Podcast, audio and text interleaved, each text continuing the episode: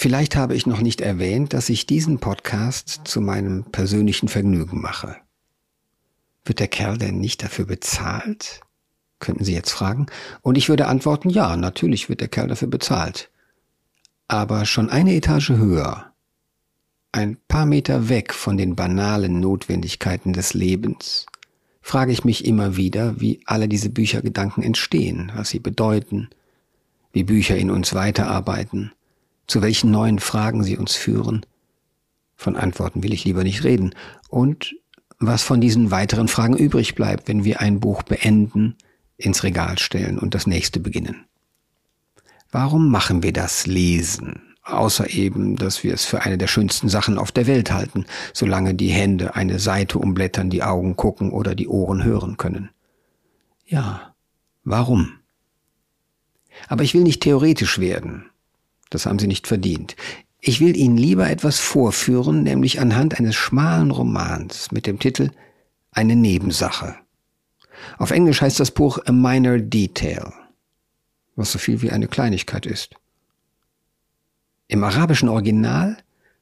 Ach, das kann ich nicht sagen. Ich verstehe ja nichts davon. Kann noch nicht mal die Zeichen entziffern. Geschrieben hat diesen schmalen, aber gehaltvollen Roman die palästinensische Autorin Adania Schibli, geboren 1974. Es ist ihre erste Veröffentlichung auf Deutsch und übersetzt hat ihn Günther Ort, von dem alle sagen, er sei einer der großen Meister seines Fachs. Und tatsächlich liest sich das Ganze wunderbar. Ich lud also Adania Schibli zum Gespräch ein. Wir unterhielten uns erst mal 20 Minuten, um uns aufzuwärmen. Dann stellte ich die Maschine an und dann, tja, geschah etwas sehr Lustiges. Die Autorin beantwortete nämlich keine einzige meiner Fragen. Dabei waren meine Fragen gar nicht so blöd. Und sie hatte erkennbar guten Willen. Sie beantwortete meine Fragen nicht, weil sie es nicht konnte. Stattdessen lieferte sie mir etwas anderes. Wunderbare Ausflüge in das Nachdenken über Sprache, Orte, Identitäten.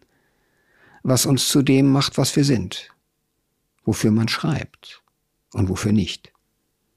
Am Ende stand glasklar vor uns, warum sich die Sachen nicht immer so kompakt zusammenfassen und in Überschriften und Schlagzeilen verwandeln lassen, wie wir das manchmal gern würden, und einige andere interessante Dinge. Zwei Menschen, die einander eine Stunde zuvor noch fremd waren, nur verbunden durch ein Buch. Das also das Gewusste und das Nichtgewusste und auch das Geahnte oder zufällig Gefundene ist das Thema im FAZ Bücher Podcast heute, am 3. Juli 2022. Ich bin Paul Ingendey und ich freue mich, dass Sie dabei sind.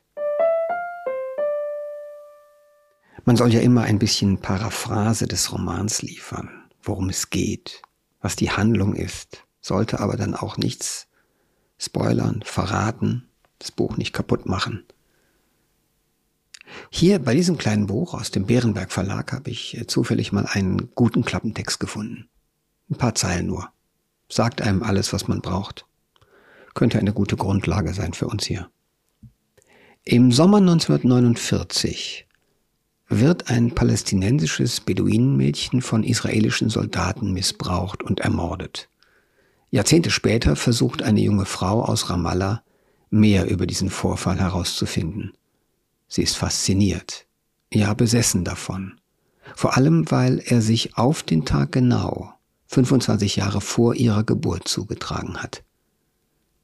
Ein Detail am Rande, das jedoch ihr eigenes Leben mit dem des Mädchens verknüpft. A minor detail. Eine Nebensache, ein Zufall.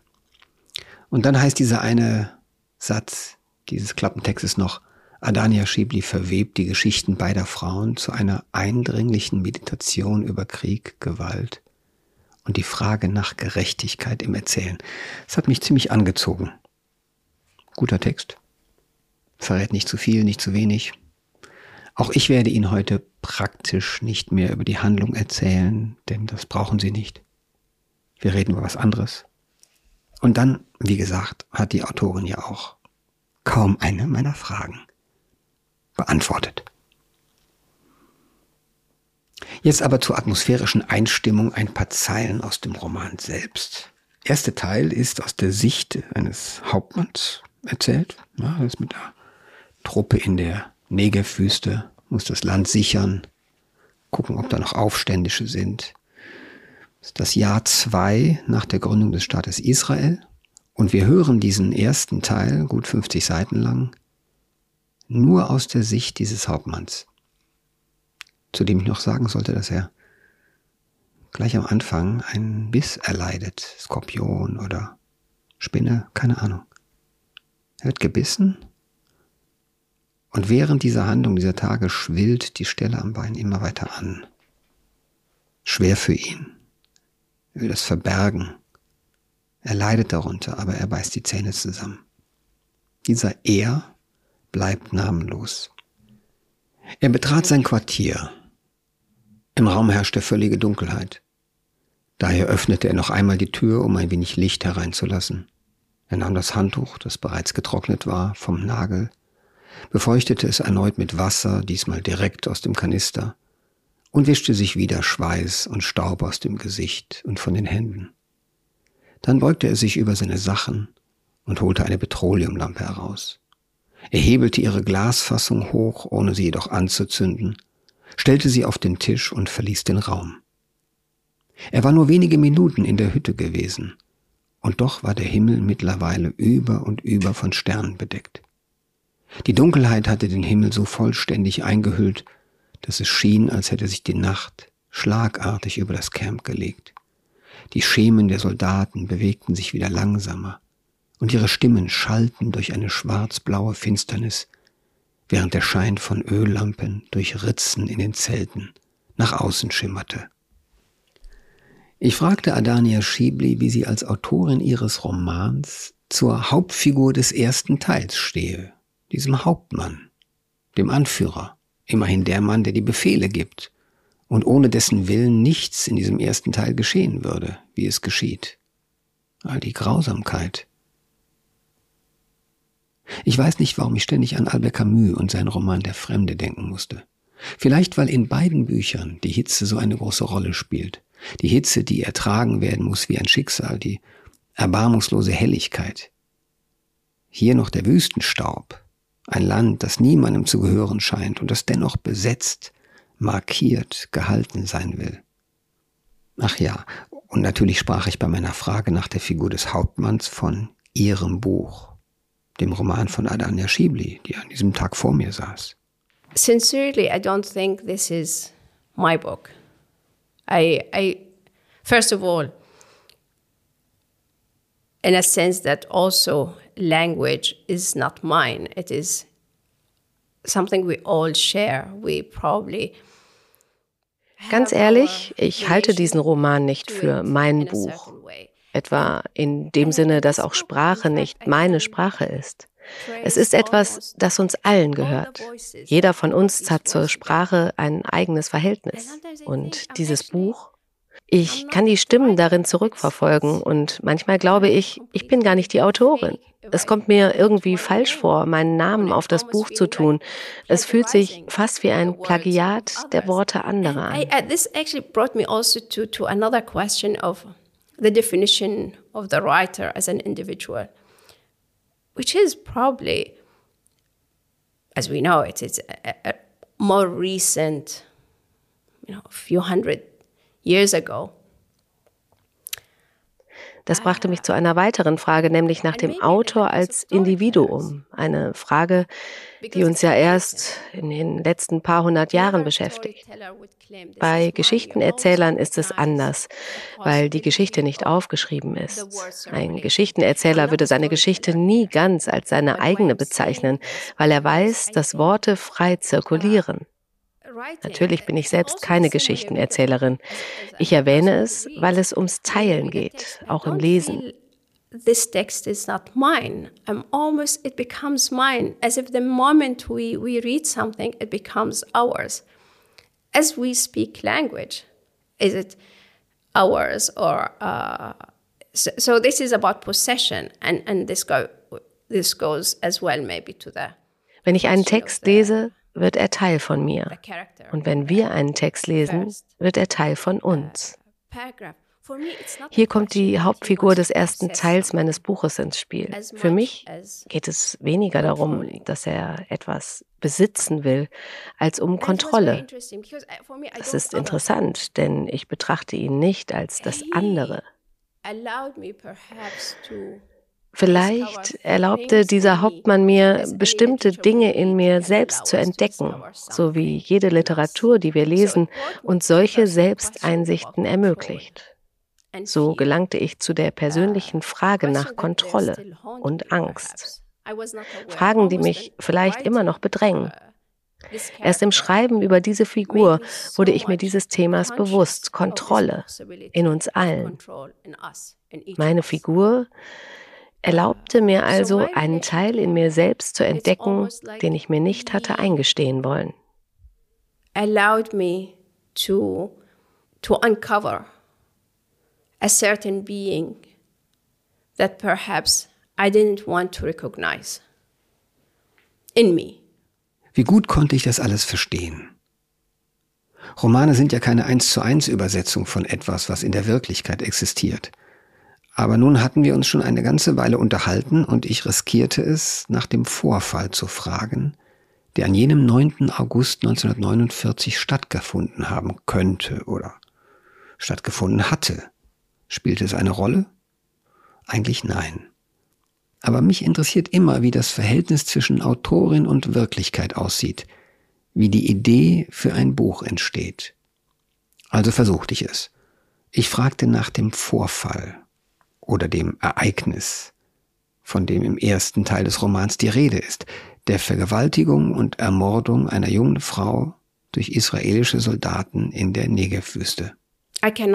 Dafür kann ich nicht die Verantwortung übernehmen im Text. Eine Verbindungslinie zu ziehen zu einer Erinnerung oder etwas Bestimmtem, einem Vorfall. Es ging also nicht. Es ging nicht einmal, die Realität zu bezeichnen. Und warum ging es nicht? Es ist keine persönliche Entscheidung, sondern die der Gattung selbst. Wir sprechen von Literatur. Für mich liegt das Wesen von Literatur darin, sie erlaubt uns, die Wirklichkeit hinter uns zu lassen, uns von ihr zu entfernen. Ob irgendetwas in diesem Roman einen Bezug zur Wirklichkeit hat, ist mir egal. Diese Frage stelle ich mir nicht. Es geht mir vielmehr darum, wie der Roman sich von der Wirklichkeit entfernt und etwas anderes eröffnet. Und das leuchtete mir ein. Die Autorin erklärte mir, Literatur sei für sie wirklich ein anderes Reich. Nicht einfach Journalismus mit attraktiveren Mitteln. Romane, sagte sie mir, bauen tatsächlich eine andere Realität. Ich muss immer wieder an Patricia Highsmith denken und wie sie eines frühen Morgens in den frühen 50er Jahren die Figur Tom Ripley erfand. Sie war in Süditalien, hatte eine kleine Wohnung gemietet, vielleicht sogar ein Hotelzimmer, ich weiß es nicht mehr. Sie schaut morgens um sechs raus, es tagt gerade und sie sieht am Strand einen jungen Mann entlang gehen. Allein. Guckt nach unten, scheint nachzudenken. In sich gekehrt. Er hat das später, viele Jahre später beschrieben. Und als sie diesen Mann sah, diese Figur eines jungen Mannes, da fragte sie sich, woran er denken möge und was, was ihn antreiben könnte. Und da war die Figur eines jungen Amerikaners erfunden, der sich in Europa aufhält und der Ziele hat. Und daraus entstand dann eben Tom Ripley, der Mann, der seit den mit 50er Jahren über Jahrzehnte hinweg eine Serienfigur für Highsmith wurde. Eigentlich wurden die Romane immer schwächer, aber die Figur gewann etwas dazu durch die Jahre ein Mörder, der davonkommt. Romane haben ja immer, oder sehr oft zumindest, andere Romane im Schlepptau. Oft sehr viel ältere Literatur. Kaum ein Mensch denkt daran, wie deutlich Patricia Highsmith auf den großen Henry James und seinen Roman Die Gesandten aus dem Jahr 1903 anspielt. Ein Amerikaner wird nach Europa geschickt, um einen anderen jungen Amerikaner, der dort zu versumpfen droht, zurückzuholen. Es geht dann um die Geschäftsinteressen der Familie. In Amerika geht es ja immer ums Geld zumindest in den Büchern. Aber es gelingt nicht so leicht. Man kriegt diese jungen Amerikaner, die in Europa Fuß gefasst haben, sich faszinieren lassen, nicht zurück in ihr eigenes langweiliges Land. Die Verfilmung, die zweite Verfilmung mit Matt Damon, Jude Law, Gwyneth Paltrow, Kate Blanchett, fand ich Wahnsinn. Und der Regisseur Anthony Minghella, leider schon verstorben, hat, wie ich es damals empfand, nicht genug Lob bekommen für diese Verfilmung. Er hat die Intelligenz, aus einer Dreiecksgeschichte eine Vierecksgeschichte zu machen, weil der Film etwas anderes braucht als die Literatur. Toll. Nachdem ich mit Adania Schibli einmal weg war von den Realien ihres Romans, dem Stoff sozusagen, kam sie darauf zu sprechen, was Schreiben für sie bedeutet und was Romane, vor allem die selbstgeschriebenen, mit ihr anstellen. In that sense also these novels become a, a, a life companion. In diesem Sinne werden die Romane zu Lebensbegleitern. Diese lange Dauer, wenn man aufwächst und spürt, hier kann ich sein.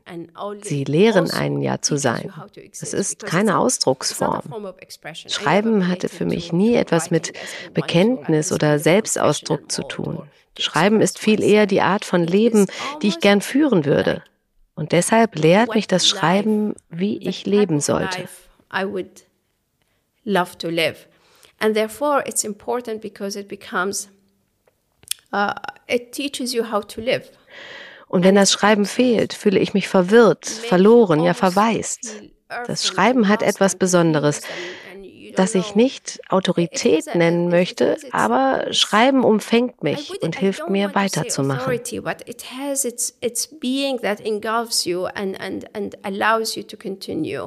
Leider finde ich nicht mehr die schöne Formulierung der schottischen Autorin A.L. Kennedy über das, was Schreiben für sie ist. Aber sie ging in dieselbe Richtung. Etwas wie schreibend das eigene Leben begleiten oder festhalten. Schreibend am eigenen Leben teilnehmen. Für manche Leute findet das Leben überhaupt nur statt, wenn es beschrieben wird. Und einmal während der Pandemie Einmal trat A.L. Kennedy auf und trug ein Gedicht vor, das sie in einer schlaflosen Nacht geschrieben hatte. Es war kurz nach dem Brexit. Sie selbst war empört und enttäuscht von dem, was ihre Landsleute mit ihrer Entscheidung angerichtet hatten. Und dann kam auch noch die soziale Isolation dazu, genug, um einen empfindsamen Menschen an den Rand zu bringen. Ich habe nicht oft einen Autor oder eine Autorin weinen sehen beim Vorlesen eines Gedichtes. Aber das war eine dieser Gelegenheiten. Ein Wahnsinnsgedicht. Eine Bitte. Ein Versprechen. A.R. Kennedy war damals nicht die einzige mit Tränen in den Augen. Ein Bekenntnis ganz eigener Art legte Adania Schibli dann ab, als sie von den verschiedenen Formen des Erzählens sprach. So it is clear that when this is uh, a novel that requires a longer life from you with it. Es ist klar, dass ein Roman mehr Lebenszeit beansprucht. Kürzere Erzählungen, da weiß man, es geht schneller. Sie zeigen sich, sie beherrschen und besetzen einen und dann setzen sie einen an einem anderen Ort wieder ab. Bei einem Roman ist das anders. Er verändert einen, er verwandelt einen. Die Figuren meines Romans, sie verwandeln mich an fast jedem einzelnen Tag, den ich mit ihnen verbringe. Wie das genau vorgeht, erfahre ich nie.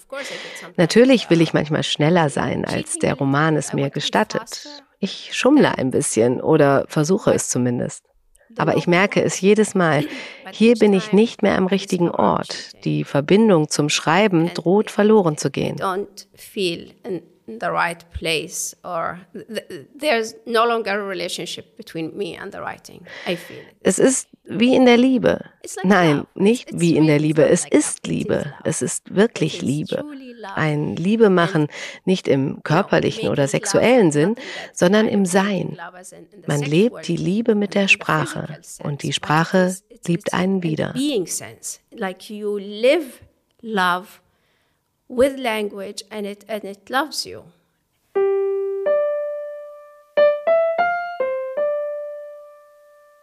Natürlich hatten wir uns Adania Schibli und ich, streng genommen längst vom Roman entfernt. Und vielleicht sprechen Menschen, die schreiben, am liebsten über das Handwerk selbst, als über die sogenannten Themen ihres Buches.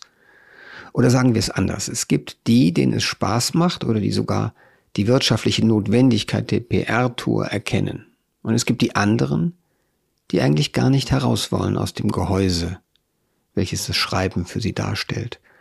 Und die erst recht nicht wollen, dass die Welt, Presse, Glotze, Social Media, ihr Buch mit ein paar Etiketten zuhängt, denn das ist natürlich genau das, was passiert, wenn die Welt das Politische eines Stoffes wittert.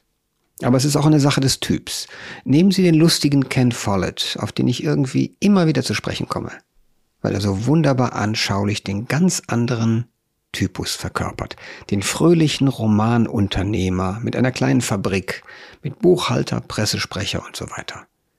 Follett kann natürlich ganz prima über seine fetten Bücher sprechen, kann ihre Botschaft hersagen, lächelt in alle Kameras und so weiter. Und auch das muss man können beziehungsweise wollen. Aber vielleicht will man es eher, wenn man es vom Naturell her kann.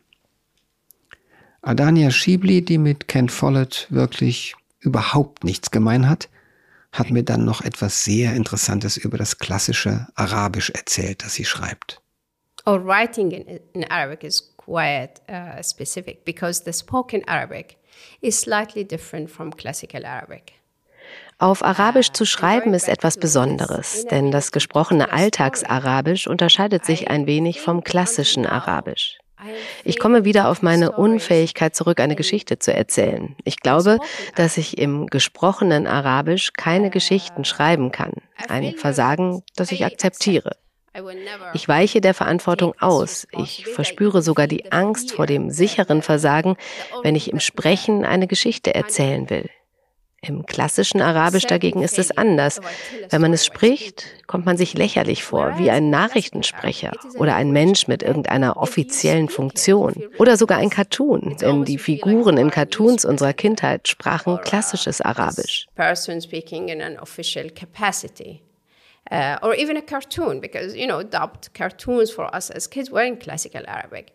Uh, so it has this element of almost non-real. It's not connected to reality.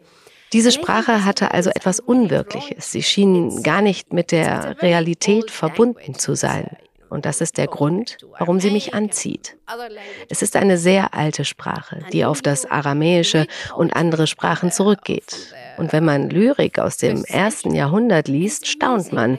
Diese Offenheit, diese Durchlässigkeit für die schiere Zeit, die Entfernung von der Wirklichkeit, so etwas existiert nur im klassischen Arabisch. Vielleicht zieht mich das Schreiben in klassischem Arabisch noch viel mehr an, sobald ich mich außerhalb Palästinas befinde. Die Sprache verschwindet vollständig aus meinem Hörsinn. Ich höre sie nicht mehr. Es gibt sie überhaupt nur in der Stille, im Schweigen, für mich. Und Schreiben findet im Schweigen statt. It only exists within silence for me. And writing takes place in silence. Ich wollte es dann trotzdem wissen. Wie steht sie zum öffentlichen Vorlesen, etwa bei einer Buchpräsentation oder einer Lesung? Nicht überall auf der Welt wird ja Geld dafür bezahlt, dass Autoren aus ihren eigenen Büchern vortragen. Hierzulande wohl. Hier sind Lesungen eine wichtige Einnahmequelle für alle, die Bücher schreiben. Wer also gut vorlesen und außerdem angenehm über sein Buch sprechen kann, hat bessere Karten der verdient mehr Geld, ist leichter vermittelbar, verkauft mehr Bücher und so weiter. Adania Schibli ist nicht so. Sie freut sich natürlich, wenn Sie Ihren Roman lesen. Dieser hier, eine Nebensache, ist Ihr erstes Buch auf Deutsch. Aber vorlesen daraus? Listen, I'm a polite person. Sehen Sie, ich bin ein höflicher Mensch. Ich empfinde mich als Gast und ich sollte höflich reagieren, aber ich leide. Laut vorlesen gehört nicht zu Dingen, die mir Spaß macht. Da bin ich ehrlich. Aber obwohl es mir keinen Spaß macht, tue ich es. Ich tue es mechanisch, ohne jede Empfindung. Es ist mir absolut fremd. Es ist fast, wie wenn man als Kind ein Lied singen soll, das man nicht mag song they really don't like. Woraus sich schließen lässt, dass unser ganzer Literaturbetrieb mit Literaturhäusern und Literaturfestivals und allem zusammenbräche, wenn alle Autorinnen und Autoren so wären wie Adania Schibli. Im Ernst. Andererseits, wäre das so schlimm? Dann kam die Autorin auf den Unterschied zwischen Gedichten und Romanen zu sprechen. In fact, in poetry, And this is very interesting because poetry is something to be recited. I give you, for instance, the example. Bei Lyrik, ja, das ist interessant, denn Gedichte sind natürlich etwas, das laut vorgetragen werden sollte. Ich gebe Ihnen das Beispiel des palästinensischen Dichters Mahmoud Dawish. Es ist nicht ganz leicht, das zuzugeben, aber aus Gründen, die ich immer noch nicht ganz begreife, bin ich kein großer Fan von Lyrik. Und deshalb, Dawish war nicht nur einer der bedeutendsten palästinensischen, sondern arabischen Dichter. Seine Lyrik, die Leute waren in Ekstase darüber, wie außergewöhnlich seine Gedichte sind. Sie lasen sie und ich, ich sagte gar nichts. Es war ihm klar, ich kannte ihn ein wenig und er sagte einmal zu mir, ich weiß, dass dir meine Gedichte nicht gefallen. Und ich sagte, nein, das ist es nicht. Es liegt an etwas anderem. Aber ich verstand es selbst nicht. Uh, I think it was 2004 where uh, Arabic language was the guest at the Frankfurt Book Fair. Ich glaube, im Jahr 2004 war die arabische Literatur Gast der Frankfurter Buchmesse und Mahmoud Dawish war auch da. Er unterstützte mich als Autorin durch eine wichtige Zeitschrift, die er herausgab und ich empfand es als, nun ja, nicht gerade meine Pflicht, aber ich fand, ich müsse ihm meinen Respekt bezeigen und ihm beim Rezitieren seiner Gedichte zuhören. Das war ein absolut faszinierender Augenblick. Plötzlich verstand ich, warum die Menschen ihn liebten, verstand, wie er las. Es war, als würde er jedem Wort durch die unterschiedlichen Tempi beim Sprechen eine andere Bedeutung geben. Der Fehler, den ich bis dahin gemacht hatte, war vielleicht, in der Stille nach etwas zu suchen. Lyrik wird geschrieben fast wie ein Prosatext, ein Roman. Sie liegt vor mir in der Stille. Ich lese sie für mich. Arabische Gedichte dagegen sind von dem Wunsch getragen, hörbar zu werden, statt leise gelesen zu werden. Für mich hat dieser Augenblick alles verändert. Er hat mir auch begreiflich gemacht, warum ich selbst keine Gedichte schreibe, weil ich kein Mensch bin, der klassisches Arabisch vortragen will. This is actually poetry and that's why I never write poetry as well because I am not the one who would like to speak classical Arabic. Es war an der Zeit, fand ich, den Spuren von Reden und Schweigen weiter nachzugehen, denn natürlich haben sie etwas mit der Kindheit und dem Aufwachsen zu tun. Und hier, beim Allerprivatesten, liegt vielleicht eine brauchbare Quelle. In jungen Jahren lernt man Vertrauen und Misstrauen. Man weiß, welche Brücke trägt und welche einstürzt. Und so erzählte Adania Schibli eben davon, wie ihr eigenes Schweigen entstand certainly others might share that, but it's not a general experience. Maybe Sicherlich geht es anderen auch so, aber es ist keine allgemeine Erfahrung. Vielleicht habe ich in einem bestimmten Alter nur erkannt, dass Schweigen mehr Möglichkeiten enthält als Reden. Vielleicht oder wahrscheinlich hat es auch mit den Lebensbedingungen in Palästina zu tun. Denn wenn Sie Arabisch sprechen, werden Sie dafür nicht gerade gefeiert. Sie können angegriffen werden. Sie können auf ganz beiläufige Weise bewertet, beurteilt und rassistisch angegangen werden. Merkwürdig, dass es diese Komponente dabei gibt. Oder auf der sozialen, gar der historischen Ebene. Ich bin in einem Haushalt aufgewachsen, wo sehr wenig gesprochen wurde. Wir alle liebten Bücher. Es gab den Drang zu lesen. More social of or historical. I grew up in a home. We we didn't speak much. We all loved reading. There was this uh, desire to read except my mother, who was a good storyteller. And, and this is fascinating because she didn't uh, know how to read and to write. And I, außer bei meiner Mutter. Meine Mutter war eine große Geschichtenerzählerin. Das ist interessant. Sie konnte weder lesen noch schreiben. Ich wollte es ihr beibringen und sie war offen dafür. Ich war ein Schulmädchen und sagte ihr, ich kann dir lesen und schreiben beibringen und zeigte ihr meine Schulbücher. Da begriff ich, dass es für mich langweilig wäre. Ich hatte keine Lust, meiner Mutter Unterricht zu geben. Bei uns wurde also viel gelesen und manchmal fiel der Strom aus. Es gab diese Blackouts. Das war eine Zeit, in der man nicht lesen konnte. Und manchmal erzählte meine Mutter uns Geschichten, die wunderbarsten Geschichten.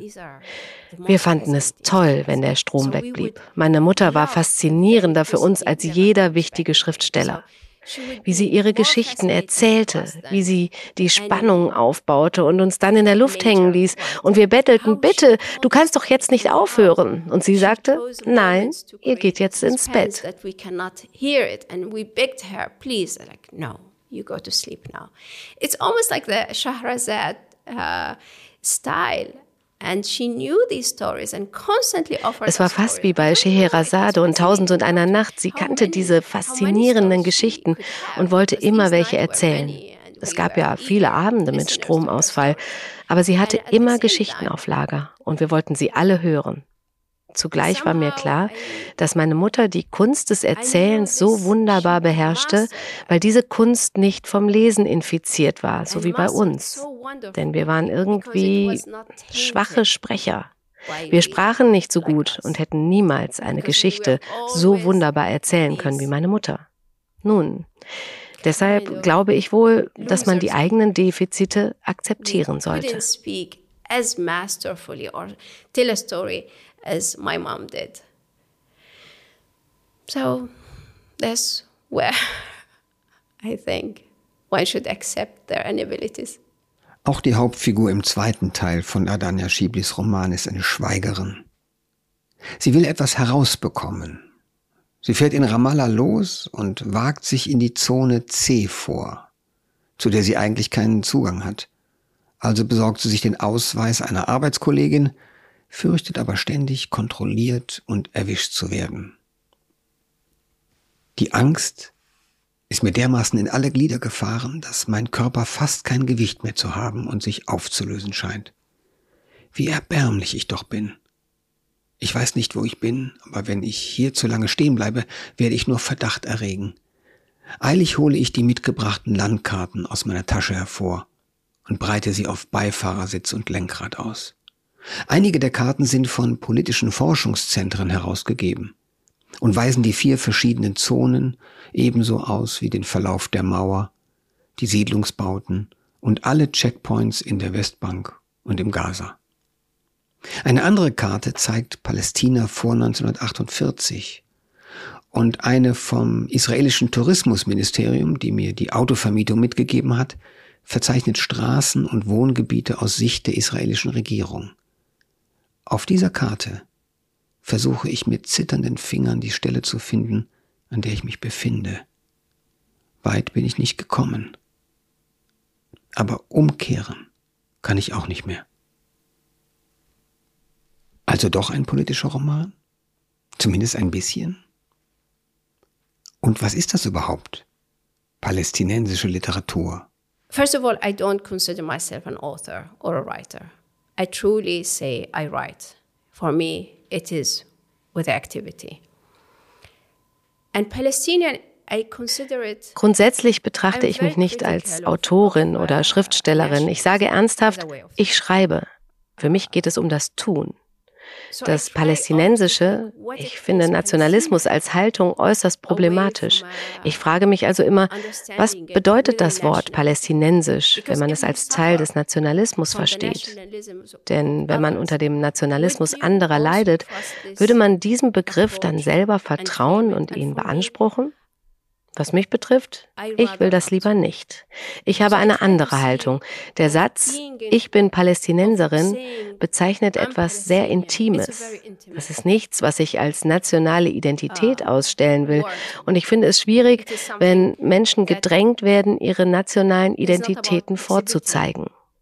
Was ich unter Intimität verstehe, es hat mit meiner Lebensform zu tun. Ich sehe darin ebenfalls eine spezielle Art, Erfahrungen zu machen, zu lernen. Man erlebt etwas und man sagt sich, ich habe es aus diesem persönlichen Blickwinkel erlebt und ich will vielleicht nicht, dass es anderen genauso ergeht wie mir. Für mich ist das in gewissem Sinne eine moralische Haltung, die mich ständig aufmerksam sein lässt für den Schmerz anderer. And you say, I witnessed it from that position and I learned something which I don't want to be created in this world. So somehow I think about it as an ethical position that keeps me constantly alert to the pain of others. Der Schmerz der anderen. Das wäre vielleicht ein passendes Motto für unser ganzes Gespräch gewesen. Der Roman Eine Nebensache von Adania Schibli ist im Bärenberg Verlag erschienen wurde von Günter Ort aus dem Arabischen übersetzt, hat 120 Seiten und kostet 20 Euro. Wie hübsch die Bücher aus diesem Verlag sind, muss ich nicht betonen. Fadengebunden, sagt der Bücherfetischist. Wenn Sie uns schreiben möchten, unsere E-Mail lautet bücher-podcast.faz.de. Bücher mit UE. Am nächsten Sonntag gibt's hier im Bücherpodcast eine Sonderfolge. In 14 Tagen ist dann wieder mein Kollege Kai Spanke mit Sachbüchern dran. Wir hören uns wieder, sofern Sie mögen und nichts Besseres vorhaben, am 7. August. Bis dahin, machen Sie es gut.